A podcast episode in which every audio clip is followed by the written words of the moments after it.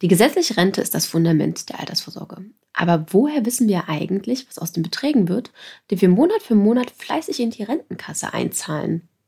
Dafür schickt uns die Rentenversicherung regelmäßig die sogenannte Renteninformation zu. Ein zweiseitiger Wisch bestehend aus einer Menge Text und drei ganz entscheidenden Zahlen, die uns erahnen lassen, wie viel Geld wir später mal als RentnerInnen zur Verfügung haben werden.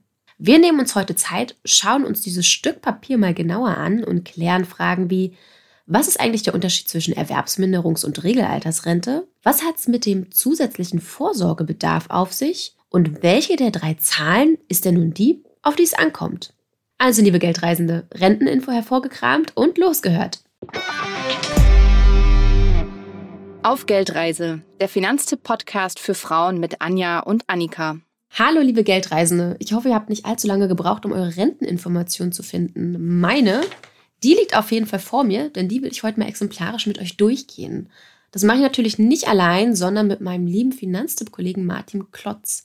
Martin ist bei Finanztipp unter anderem Experte für Altersvorsorge und darunter fällt natürlich auch die gesetzliche Rente. Hey Martin, schön, dass du mir heute mit deiner Expertise zur Seite stehst. Moin Anja, hallo. Ich freue mich über deine Einladung. Martin, ich hoffe, du konntest schon das eine oder andere Mal in eine unserer Podcast-Folgen reinhören. Falls nicht, auch nicht so schlimm. Dann weißt du jetzt aber trotzdem nicht, was als erstes kommt. Und zwar die Frage, die, ich sag jetzt mal, alle GästInnen als erstes immer erwartet, ist die nach der eigenen Geldreise. Also schieß mal los.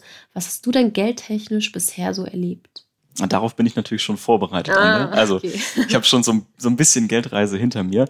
Äh, angefangen damit, dass meine Eltern echt keinen Plan von Finanzen hatten, muss ich mal an der Stelle sagen. Ich noch nicht mal Taschengeld gekriegt habe, als ich Kind war. Ah, okay. Und irgendwie so auch gar nicht den Umgang mit Geld lernen konnte. Ähm, was ich bis heute, ja, äh, also einfach immer noch nicht so gut finde, dass das damals so war. Deswegen habe ich mir das dann alles selbst beigebracht. Ich hatte im Studium noch so eine Excel-Tabelle, wo ich alle Einnahmen und Ausgaben eingetragen habe. Habe drei Jobs gemacht parallel, ähm, um das Studium zu finanzieren und ja, dann ging es weiter. Ich war ein paar Jahre selbstständig, ähm, Arbeitgeber gewesen, habe äh, Angestellte gehabt und musste solche Sachen wie Löhne und Gehälter zahlen. Ja, das war auch spannend.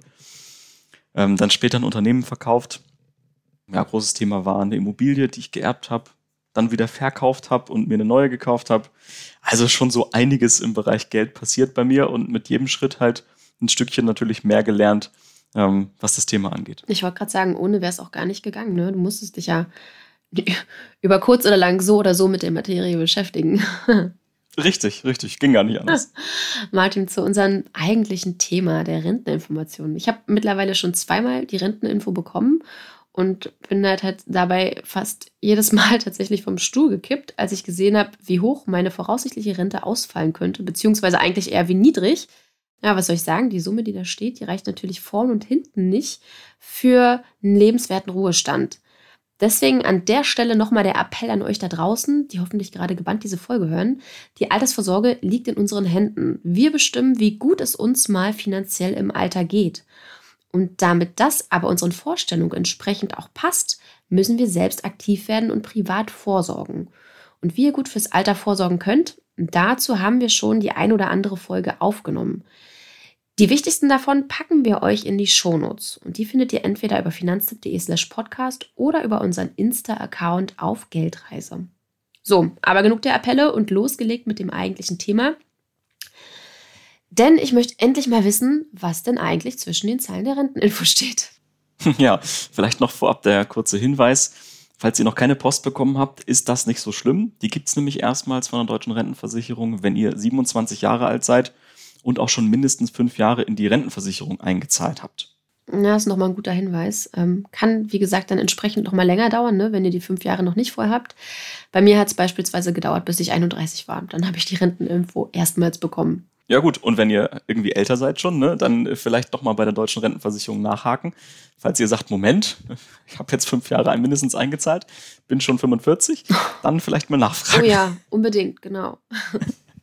Martin, wenn ich jetzt auf meine Renteninfo gucke, dann ist das allererste, was ich lese, seit wann die deutsche Rentenversicherung Daten über mich gespeichert hat und dass meine Regelaltersrente im August 2055 beginnt, also mit 67 Jahren. Zumindest noch. Ja, mal sehen, ob es äh, dabei bleibt, was die Rentenpolitik der Zukunft so macht. Mal gucken. Ja, bleibt spannend. Da wagen wir besser keine Prognosen. Mm, das stimmt.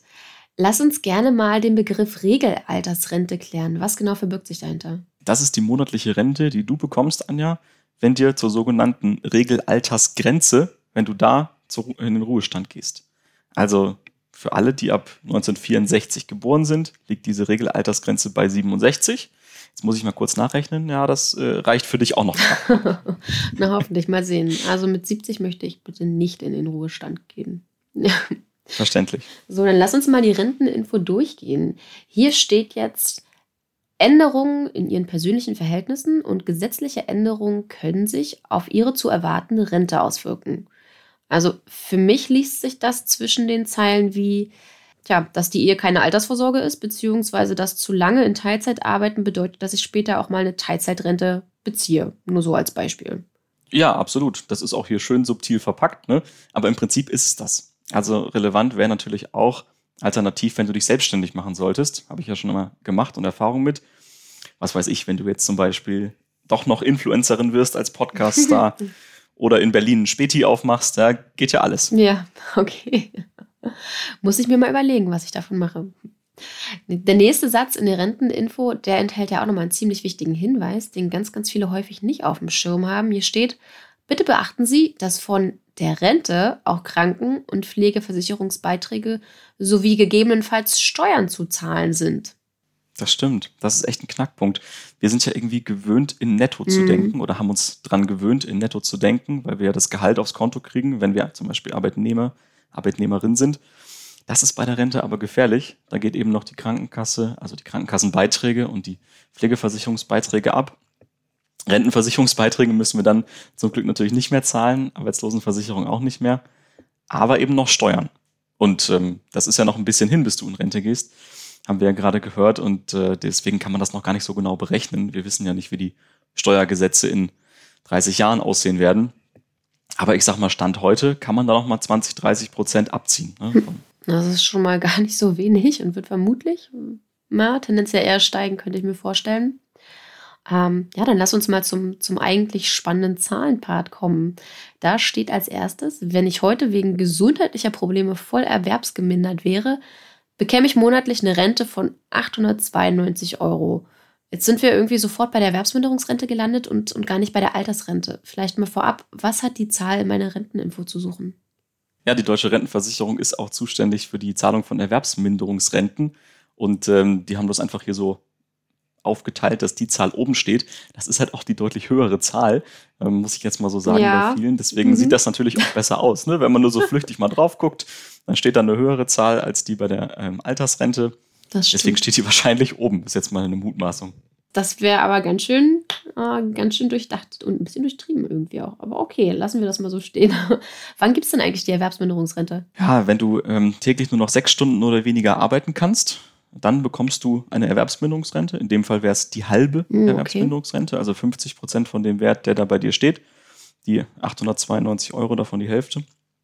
Das bezieht sich aber nicht auf deinen aktuellen Job als Journalistin, das ist ganz wichtig, sondern ganz generell auf irgendeinen Job. Wenn du den nicht mehr ausüben kannst, eben zum Beispiel nur noch sechs Stunden oder weniger, dann ähm, ja, hast du Anspruch eine, auf eine Erwerbsminderungsrente. Und ist es sogar so schlimm, dass du nur noch gar nicht mehr oder nur noch drei Stunden am Tag arbeiten kannst, dann bekommst du die volle Erwerbsminderungsrente. Aber meistens ist es ja echt selten, dass man wirklich gar nicht mehr arbeiten kann, egal in welchem Job. Ist wohl wahrscheinlich dann eher der Fall, ne? dass man bei der halben Erwerbsminderungsrente landen würde, weil man doch irgendwie drei bis sechs Stunden einer beruflichen Tätigkeit nachgehen kann. Und das würde jetzt bei mir konkret bedeuten, dass ich dann nur hm, knapp 450 Euro bekäme. Ist nicht so viel, ne? Nee, gar nicht. Naja, die DRV, die Deutsche Rentenversicherung, geht natürlich auch davon aus, dass du in Teilzeit arbeitest, ne? dass du diese Stunden, die du noch arbeiten kannst, auch arbeitest und verdienst dir damit quasi den Rest dazu. Ähm, oder andersrum gedacht, das ist quasi deine Haupteinnahmequelle und sie gibt dir den Rest dazu, damit du halt ähm, genug zum Leben hast. Aber ich sag mal, eine rosige Vorstellung ist das jetzt nicht unbedingt. Mm -mm, absolut nicht. Wie lange wird mir denn die Erwerbsminderungsrente gezahlt? Also grundsätzlich, wenn sich dein Zustand nicht verbessert, bis du in den Ruhestand gehst. Dann gibt es danach natürlich dann die Altersrente. Okay, dann beziehe ich ganz normal meine Rente, ja? Mhm. Okay. Hm. Na gut. Also ich würde sagen, die Erwerbsminderungsrente, die klammern wir ein bisschen aus, weil das ist ja nicht der Hauptpart, um den es eigentlich heute gehen soll. Aber zur Erwerbsminderungsrente gibt es auch noch einen schönen Ratgeber von dir, Martin. Ich würde sagen, den packen wir auch direkt in die Shownotes. Dann könnt ihr, liebe Hörende, nochmal ganz in Ruhe nachlesen, welche Voraussetzungen ihr erfüllen müsst, damit es die Erwerbsminderungsrente gibt oder wie ihr sie beantragt. Ist auf jeden Fall kein Geheimnis, wenn ich jetzt sage, dass auch die Erwerbsminderungsrente nicht ausreicht und vor allem keine Alternative zur Berufsunfähigkeitsversicherung ist. Deswegen haben wir auch schon mal in Folge 36 ausführlich darüber gesprochen, wie wir günstig an eine Berufsunfähigkeitsversicherung kommen. Hört da gerne mal rein. Tja, aber jetzt zu dem, was uns eigentlich interessiert, zur Regelaltersrente. Aktuell steht auf meiner Renteninfo noch eine ziemlich traurige Zahl. Würde ich Stand jetzt nichts mehr in die Rentenkasse einzahlen, etwa weil ich mich selbstständig gemacht habe, wer weiß, vielleicht wird es ja doch nochmal der Späti, würde ich als Rentnerin stolze 156 Euro monatlich bekommen. Die Zahl darunter, die ist jetzt auch nicht unbedingt besser mit 821 Euro. Auch davon kann ich im Alter nicht leben. Als Rentnerin wäre ich da ganz klar von Altersarmut betroffen. Übrigens ein Phänomen, das in Deutschland häufiger vorkommt, als uns vielleicht bewusst sein mag. Und das, was ich jetzt sage, klingt vielleicht total bitter, ist aber Fakt. Und zwar, dass dieses Pfandflaschensammeln der RentnerInnen, das man ja wirklich häufiger mal gerade bei uns in Berlin im Stadtbild sieht, ähm, um sich eben die Rentner aufzubessern, nicht von ungefähr kommt. Denn laut Statistischem Bundesamt galt 2019 jede sechste Person über 65 Jahre in Deutschland als armutsgefährdet. Und das finde ich schon ziemlich krass. Ja, und als armutsgefährdet übrigens, wer als Single weniger als 1074 Euro monatlich zur Verfügung hätte. Und zur besseren Einordnung, 2020 betrug die durchschnittliche Rentenhöhe rund 990 Euro. Ja, und aktuell versorgen noch 1,8 Beitragszahler einen Rentner, also Menschen, die in die gesetzliche Rentenversicherung einzahlen. Und Stichwort demografischer Wandel, die Zahl wird ja in den nächsten Jahren kleiner und kleiner. Mhm. Das heißt, da kann man sich im Prinzip selber ausrechnen, ähm, dass das grundsätzlich schwieriger wird mit dem, was uns da bevorsteht, gerade unsere Generation. Ja, keine schönen Prognosen. Das kann man mal so festhalten, würde ich sagen. Aber weißt du, was mich so ein bisschen beruhigt? Das ist ja auch der Fakt, dass diese 821 Euro, die da auf der Renteninfo stehen, zum Glück nur eine Hochrechnung sind. Die deutsche Rentenversicherung, die berücksichtigt ja in ihrer Berechnung nämlich nicht, dass mein Lohn zukünftig hoffentlich, hoffentlich steigen wird, richtig? Das stimmt, genau. Diese Zahl ist erstmal gerechnet auf die letzten fünf Jahre, davon der Durchschnitt genommen, also die letzten fünf Jahre, die du eingezahlt hast. Und das wird dann quasi extrapoliert, also angenommen, dass du genau so weiter einzahlen würdest wie in deinen letzten fünf Jahren durchschnittlich. Und jetzt ist es bei vielen, ja gerade Berufseinsteigern so oder Menschen, die noch etwas jünger sind, dass sie in den ersten Berufsjahren ein bisschen weniger verdient haben. Zum Beispiel im Studentenjob, wie bei mir damals mhm. oder bei dir ja, glaube ich, auch, ne? Genau, Studentenjob, Volo kam auch nicht viel bei rum. Das würde jetzt auch in die fünf mhm. Jahre fallen und tatsächlich auch nochmal Elternzeit bzw. Elterngeld, wo ich ja dann entsprechend nichts eingenommen habe. Also dann hoffe ich mal drauf, dass das noch ordentlich steigt. Ja, genau. Dann haben wir dementsprechend hier, oder hast du auch die Hoffnung, dass dieser Wert sich natürlich, wenn du jetzt jedes Jahr eine Renteninfo bekommst, Stück für Stück auch erhöht, weil natürlich die letzten fünf Jahre, die halt betrachtet werden, dann immer andere sind. Ne? Hm, das stimmt. Genau. Also ohne Lohnsteigerung gerechnet und auch ohne Rentenanpassung gerechnet. Das muss man auch noch dazu sagen. Rentenanpassung, das ist eigentlich ein ganz gutes Stichwort. Äh, damit sind wir nämlich schon beim nächsten Absatz. Da steht, aufgrund zukünftiger Rentenanpassungen kann die errechnete Rente in Höhe von 821 Euro tatsächlich höher ausfallen. Hm, klingt schon mal schön für mich. Allerdings können auch wir die Entwicklung nicht vorhersehen. Okay, die deutsche Rentenversicherung hat also keine Glaskugel, ist in Ordnung. Deshalb haben wir ohne Berücksichtigung des Kaufkraftverlustes zwei mögliche Varianten für Sie gerechnet. Beträgt der jährliche Anpassungssatz 1%, so ergebe sich eine monatliche Rente von etwa 1.160 Euro. Bei einem jährlichen Anpassungssatz von 2% ergebe sich eine monatliche Rente von etwa 1.640 Euro. Okay, jetzt ist ja so, ich kann mir leider nicht aussuchen, ob 1% oder 2%. Ähm, aber an was kann ich mich denn eher orientieren? Und die zweite Frage, die mir da gleich in den Sinn kommt, äh, wenn der Kaufkraftverlust, also die Inflation in die Berechnung nicht mit einfließt, nicht berücksichtigt wird, dann sind doch eigentlich automatisch beide Zahlen nicht wirklich realistisch, oder? ja, das kann man ganz gut so zusammenfassen. Ähm, vielleicht kurz zum Hintergrund, was die Steigerung angeht. Also wir bei, bei Finanztipp gehen davon aus, dass die Löhne und Gehälter in den laufenden Jahren, in den kommenden Jahren steigen grundsätzlich. Ähm, ungefähr so, wie die Inflation im Mittel über die letzten 50 Jahre, mhm. also 2% pro Jahr. Ne? Das sind aber nur die Löhne und Gehälter von den Menschen, die ja arbeiten, nicht von den Rentnern und Rentnerinnen, denn die Renten steigen nicht proportional, ja, sondern die steigen ein bisschen geringer als die Löhne, prozentual. Da ist quasi der demografische Wandel schon so ein bisschen mit eingerechnet, weil wir in der Zukunft ja immer mehr Rentner bekommen. Ne? Mhm, ähm, die ja. Bevölkerungspyramide verschiebt sich ja. Und das wird nicht funktionieren, wenn die Renten genauso hoch, gleich stark steigen würden wie die Löhne und Gehälter. Schade für mich. ja, jetzt erstmal noch gut, äh, später dann schade, ja. genau.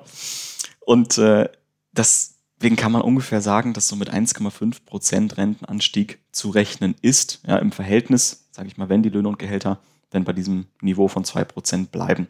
Also 1,5 ist wohl eher die Zahl, sage ich mal, für den ersten Rechenschritt hier. Okay, also genau dazwischen. Das würde jetzt so für mich bedeuten, ich sage jetzt mal über den Daumen gepeilt, zwischen 1300, 1400 Euro Rente. Ja, nicht ganz so schnell.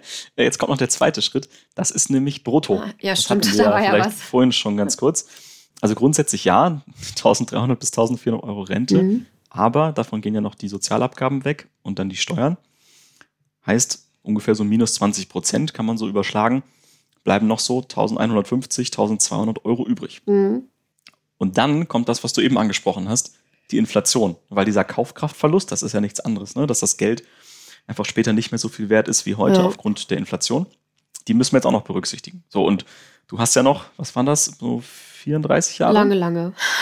ja, mindestens ein paar Jahre. Wann ist deine Rente? 55. Ja, mhm. 34 Jahre, die du noch hast zu, bis zum Ruhestand. Das heißt, so bei 30, 35 Jahren kann man ganz grob auch sagen, der Wert, der dann da steht, den kannst du einfach mal durch zwei teilen. Und dann hast du das, was du bezogen auf den heutigen Geldwert dann später zur Verfügung hast. Also wären dann um die 600 Euro. Oh, ouch, okay. Das muss ich erstmal ein bisschen sacken lassen. Das ist krass, wie wenig ich mir dann wahrscheinlich tatsächlich leisten kann und wie viel größer dadurch dann auch nochmal eigentlich meine Rentenlücke wird. Aber anderes Thema, was wir an anderer Stelle nochmal thematisieren wollen, also die Rentenlücke. Naja. Hm. Immerhin, also so viel kann ich dir sagen, die Rente, die du dann später einmal bekommst, also wenn das dann in, mit Beginn deines Ruhestands festgeschrieben wird, die kann zumindest nicht sinken. Ja, das ist gesetzlich vorgeschrieben. Und es gibt dann ja eben auch noch die Rentensteigerung, von der man hin und wieder hört. Im Jahr 2020 sind die Renten jetzt nicht gestiegen, weil die Löhne eben auch nicht mhm. gestiegen sind. Ich hatte vorhin so ein bisschen erzählt, dass das gekoppelt ist. Ähm, aber davor gab es auch teilweise durchaus mal zwei, drei, vier Prozent pro Jahr Rentensteigerung. Also es kann dann immerhin nur nach oben gehen. Okay, hätte ich nichts gegen, kann gerne so kommen. Der letzte Absatz auf Seite 1 zum zusätzlichen Vorsorgebedarf, den liest wahrscheinlich auch kaum jemand, ist trotzdem eigentlich eine ganz schöne Hausnummer. Denn eigentlich sagt die deutsche Rentenversicherung damit nichts anderes, als dass die gesetzliche Rente nicht ausreichen wird und wir selbst ran müssen. Das stimmt. Ja, das haben wir auch gerade so ein bisschen ausgerechnet, auch wenn wir natürlich jetzt noch mit deinen Hochrechnungszahlen hier äh, in die Gleichung gehen. Aber es ist schon fast ein bisschen kokettierend, sage ich mal, und dann einfach sehr mit zweierlei Maß gemessen. Ne? Wenn Sie oben schreiben in, dem, in der Renteninfo, dass Sie selber die Inflation und die Kauf, den Kaufkraftverlust nicht berücksichtigen, aber dann sagen, bitte Leute, macht doch mal selber Altersvorsorge und denkt dabei an die Inflation. ja. Finde ich halt so ein bisschen, naja. Stimmt eigentlich, da hast du recht. Na, ich würde mal sagen, lass uns mal auf Seite 2 schauen, was da noch für Überraschungen auf uns warten und, und, und wie das da ist. Ob es da nicht auch noch mal so eine, so eine netten, ich sag mal, Fallstrecke gibt. Absolut. So, also hier steht als erster Punkt Grundlagen der Rentenberechnung. Ist ja gar nicht so verkehrt, das auch mal zu wissen. Die Grundlage, das sind ja eigentlich äh, die sogenannten Rentenentgeltpunkte. Was verbirgt sich denn genau dahinter? Ja, die Entgeltpunkte, das sind sozusagen, ja, ist sozusagen die Währung der Rente. Ja? Immer berechnet auf einen sogenannten Eckrentner. Das habt ihr vielleicht schon mal gehört, den Begriff. Man bekommt einen Entgeltpunkt, wenn man jährlich das deutsche Bruttodurchschnittsentgelt verdient mhm. als Arbeitnehmerin. Ne? Das sind dieses Jahr 41.500 Euro ungefähr. Ordentliche Summe. Ja. Ordentliche Summe, ja. absolut. Und wenn man das bekommt, da gibt es eben einen Rentenpunkt. Und naja, dieser sogenannte Eckrentner, der wird eben so gerechnet, als hätte jemand jedes Jahr bis zu seinem Ruhestand erstens 45 Jahre gearbeitet und dann jedes Jahr genau diesen einen Rentenpunkt, also immer im deutschen Durchschnittsbruttoentgelt verdient. Ähm, und ja, dann hat man so ein bisschen so ein Gefühl, was so ein Rentenentgeltpunkt bedeutet. Ja, der Eckrentner und seine Biografie, die die deutsche Rentenversicherung heranzieht zur Berechnung des Rentenniveaus, ich finde, die haben mit der Realität nicht wirklich was zu tun. Ich meine, diese 41.500 Euro, für die es einen Rentenentgeltpunkt gibt und ja, angeblich dem äh, Durchschnittsgehalt der Rentenversicherten entsprechen soll, sind in meinen Augen irgendwie eine total verzerrte Größe, weil da werden ja eigentlich alle Gehälter addiert, durch die Gesamtzahl geteilt und was dabei aber nicht berücksichtigt wird, sind ja diese krassen Ausreißer. Also klar, sowohl im hohen als auch im sehr niedrigen Gehaltsbereich, ne? Das stimmt. Und es gibt natürlich deutlich mehr niedrige Gehälter als hohe. Das heißt, dieses Durchschnittsentgelt, was hier genommen wird für die Berechnung, ist halt einfach ähm, ja, nicht so richtig realitätsnah. Es ist zum Beispiel was ganz anderes als das sogenannte Medianeinkommen, ne, wo geguckt wird, 50 Prozent der Bevölkerung haben weniger und 50 mhm. Prozent mhm. haben mehr. Das ist ein ganz, also ein Wert, der deutlich niedriger liegt als dieses Durchschnittsentgelt, weil natürlich auch viele Menschen, die rentenversichert sind, ähm, mit sehr hohen Einkommen den Schnitt nach oben ziehen. Ne. Mhm. Und, und was du eigentlich schon angesprochen hast, was ich auch total krass finde, dass, ähm, dass dieser Eckrentner, ne, also scheinbar ja wirklich 45 Jahre lang unermüdlich durchgearbeitet hat und dabei stets das mhm. Durchschnittseinkommen verdient hat, was ja auch von Jahr zu Jahr eigentlich nur steigt, fleißig die Rentenbeträge gezahlt hat, ähm, nicht in Elternzeit gegangen ist oder in Teilzeit gearbeitet hat und eigentlich auch nicht wirklich mal längerfristig krank oder arbeitslos war. Also eigentlich ist es so ein Konstrukt, was da herangezogen wird, was faktisch nur auf dem Papier existiert und irgendwie auch nur funktioniert. Und ist irgendwie schon krass, dass da dann auch irgendwie fest, also dran festgehalten wird, finde ich. Ja, das stimmt. Ist immer so ein bisschen schwierig. Ähm, man braucht ja irgendwelche Annahmen, die man treffen muss, um solche Dinge zu berechnen. Ähm, und es sind natürlich einfach sehr, sehr viele. Und es wäre interessant mal zu schauen, ob es wirklich einen Menschen gibt, der dieses Kriterium oder der das so erfüllt, diese Biografie. Ja. Wahrscheinlich findet man nicht einen einzigen. Wir sollten also, einen Aufruf starten. Also entsprecht ihr dem Eckrentner, dem Konstrukt, was, was die deutsche Rentenversicherung ähm, heranzieht zur Berechnung. Meldet euch mal. Es würde uns sehr, sehr interessieren, ob es ja. euch denn wirklich gibt. Aber grundsätzlich ist es so, vielleicht noch das dazu gesagt, ähm, dass wenn wir uns den Eckrentner mal angucken und es gäbe ihn, ja, wir hätten ihn gefunden, dann bekommt der mit dem, was er jetzt über 45 Jahre eingezahlt hat in die deutsche Rentenversicherung, ungefähr eine Standardrente von ein bisschen mehr als 1500 Euro brutto mhm. wieder gesehen. Und das entspricht dann ungefähr 1250 Euro netto. Ne?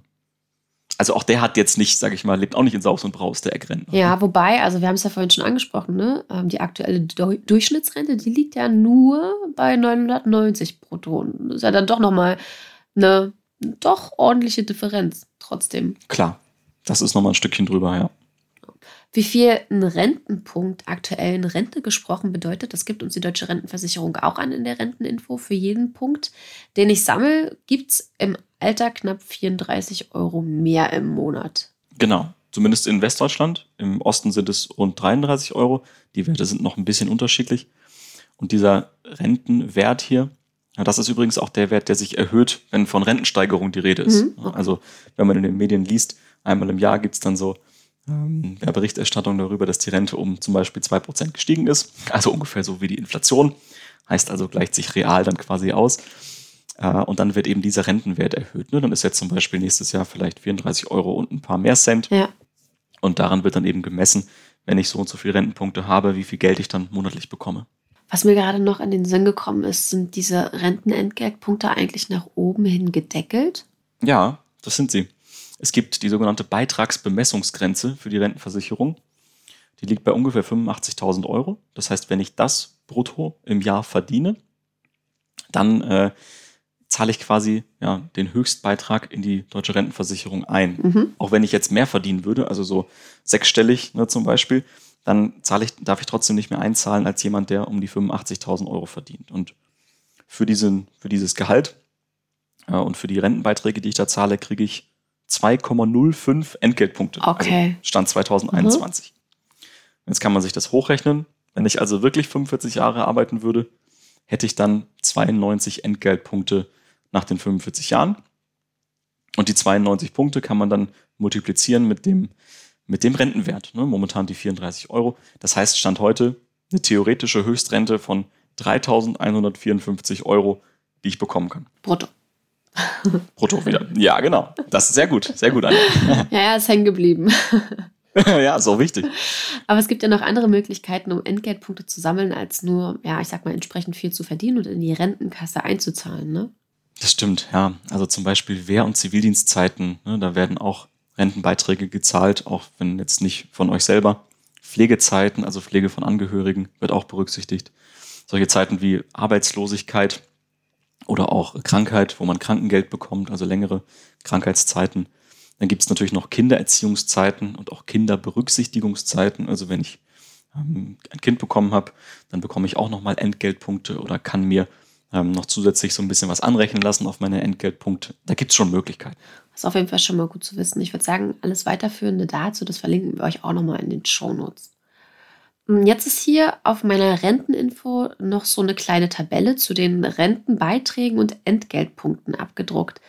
Das erste, was mir auffällt, die von mir und meinem Arbeitgeber bzw. meiner Arbeitgeberin gezahlten Beiträge, die stimmen nicht überein. Ist das so richtig? Ja, das kann durchaus richtig sein. Äh, du hattest doch eben gesagt, du hast im Studium gearbeitet. Ne? Ja, genau. War das so Minijob-mäßig, 450 mhm, Euro ja. sowas? Okay, ja, da gibt es nämlich eine Besonderheit. Und zwar, der Arbeitgeber zahlt bei Minijobs, wo man bis 450 Euro verdient, grundsätzlich den Löwenanteil der Rentenversicherungsbeiträge. Und zwar 15 Prozent. Also normale sind ja 18,6 Prozent. Mhm. Ja, angestellte ArbeitnehmerInnen zahlen 18,6 Prozent die teilen sich auf eben 9,3 der Arbeitgeber und 9,3 der Arbeitnehmer oder die Arbeitnehmerin. Und bei so Minijobs ist es eben anders. Da zahlt der Arbeitgeber 15 Prozent und du hast nur die Pflicht, quasi 3,6 Prozent zu zahlen. Oh, okay. Also ein bisschen weniger, ja. natürlich, deutlich weniger. Und ja, dann gibt es sogar noch Menschen, die sich ja von der Rentenversicherungspflicht befreien lassen. Das geht bei solchen Minijobs bis 450 Euro. Ähm, da müssen sie noch nicht mal die 3,6 Prozent zahlen, Übrigens kurz gerechnet, das müssten bei 450 Euro sind das so 15, 16 Euro im Monat. Ja. Ne? Aber klar, als Studentin, ich weiß nicht, wie das bei dir damals war, ne, da zählt meistens jeder Euro am Ende des Monats, der noch da ist. Ja, stimmt. Also jetzt, wo du das sagst, ne, also äh, ich weiß auf jeden Fall, dass ich mich mindestens einmal äh, davon habe befreien lassen. Und ja, klar, ich habe natürlich nicht an die Auswirkungen gedacht und mich, wie du es gerade schon meintest, über das kleine bisschen mehr im Portemonnaie gefreut. Ich würde jetzt mal so sagen, ja. im Nachhinein nicht so clever, aber hinterher ist man immer schlauer. Ja, habe ich auch gemacht. Ja, also musst du dich nicht schämen. Ich glaube, das ist, äh, ja, geht einigen so.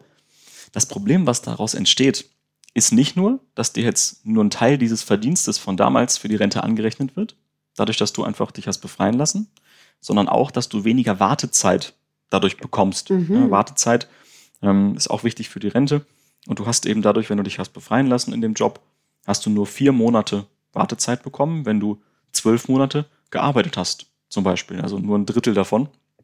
Und wenn du die 3,6 Prozent gezahlt hättest, hättest du auch die vollen zwölf Monate an Wartezeit angerechnet bekommen. Okay, krass. Ist vielleicht übrigens auch ein Grund, warum du jetzt erst so spät deine Renteninfo das, das wollte ich, Das wollte ich gerade sagen. Das war, war, mir jetzt gerade gar nicht so bewusst, aber das wollte ich gerade sagen. Wird wahrscheinlich echt dazu geführt haben.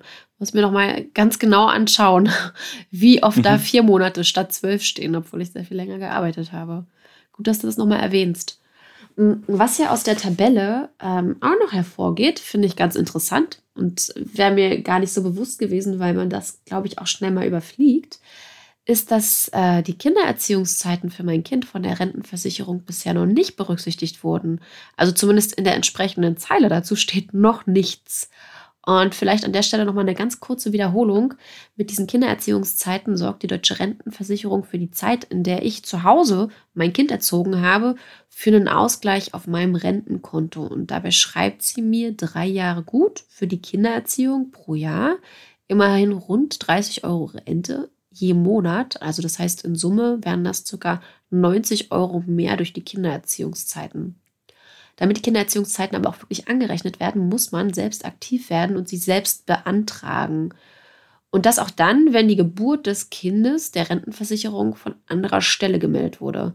Also am besten, ihr schaut mal bei euch ähm, auf die Renteninformationen, gerade wenn ihr Kinder habt, ob da ein bestimmter Wert steht oder ob das auch noch freigelassen wurde, weil dann würde ich euch empfehlen, ab zur Rentenversicherung mit euch. Martin, in Summe habe ich zum jetzigen Zeitpunkt 4,6 Entgeltpunkte gesammelt. Da ist noch Luft nach oben. Aber sind nicht eigentlich die Wartezeiten entscheidender als die Entgeltpunkte? Jein. Grundsätzlich sind die Wartezeiten schon erstmal wichtig. Also Mhm. 60 Monate, das heißt fünf Jahre Wartezeit, sind erstmal wichtig für den Anspruch überhaupt auf eine Rente von der deutschen Rentenversicherung. Ne, wenn man die nicht voll hat, dann kriegt man gar keine. Ne, auch wenn du ein paar Rentenpunkte, ein paar Entgeltpunkte hättest. Ja. Aber dann, wenn natürlich die fünf Jahre voll sind, was bei dir jetzt der Fall ist, ne, dann ist natürlich schon die Anzahl der Rentenpunkte relevant, wie viele ich da über die Zeit gesammelt habe. Und ähm, da gibt es noch zwei wichtige Schwellen, die zu berücksichtigen sind bei der Wartezeit. Einmal 35 Jahre, also nennt sich dann langjährig versichert, ja, wenn man 35 Jahre lang in die Rentenkasse eingezahlt hat. Und 45 Jahre, das nennt sich dann besonders langjährig Mhm. versichert. Ja, und das macht dann zum Beispiel so einen Unterschied, ab wann man auch in Rente gehen darf und wie viel von seiner Rente man dann bekommt. Okay. Aber was ist denn jetzt nun eigentlich, wenn ich, wenn ich nicht mit 67 äh, noch arbeiten möchte? Also gerade im, im Bereich, also 35 Jahre kriege ich ja noch voll, aber 45 Jahre ha, wird ein bisschen schwierig. Hm. Okay, äh, dann nähern wir uns mal von unten an. Also wenn du 35 Jahre voll hast, dann kannst du ab 63 Jahren in Rente gehen, allerdings mit Abschlägen. Das bedeutet, du bekommst nicht die volle Rente, die nachher aufgrund deiner Entgeltpunkte errechnet würde, sondern kriegst weniger. Okay. Und zwar für jeden Monat, den du früher in Rente gehst, 0,3 Prozent Abzug. Aha. Das klingt jetzt erstmal wenig, aber das summiert sich. Das heißt, wenn du mit 66 Jahren und 11 Monaten in Rente gehen willst, ist der Abzug natürlich noch relativ gering. Ja. Aber wenn du sagst, ich gehe mit 63 in Rente, dann hast du 14,4 Prozent weniger Rente. Und ne, so bei, einem, bei einer Rente, einer Bruttorente von 1000 Euro, wären das dann einfach dann mal nur 860 Euro ungefähr. Also das macht sich schon bemerkbar. Dafür darfst du dann eben halt früher in Rente gehen. Ne? Das geht, wenn du die 35 Jahre Wartezeit voll hast. Da wird auch einiges angerechnet. Wir hatten ja vorhin noch so ein paar Beispiele genannt. Und das andere ist die 45 Jahre. Also wenn du besonders langjährig versichert bist, dann kannst du ab 65 abschlagsfrei in Rente gehen. Das heißt, da wird geguckt, wenn du 65 bist, wenn du das dann, dann möchtest in den Ruhestand gehen, wie viel Rentenpunkte hast du gesammelt, wie viele Entgeltpunkte und die volle Rente, die dann da rauskommt, die bekommst du eben dann auch ab 65 schon. Martin, ich würde sagen, dass wir das, was zwischen den Zeilen der Renteninfo steht, gerade ziemlich gut herausgearbeitet haben. Ich fand es auf jeden Fall sehr spannend, die Renteninfo sozusagen mm, ja, zu übersetzen. Und solltet ihr dazu noch Fragen haben, liebe Geldreisende, gerne her damit, entweder per Mail an podcast.finanztipp.de oder über unseren Instagram-Account auf Geldreise.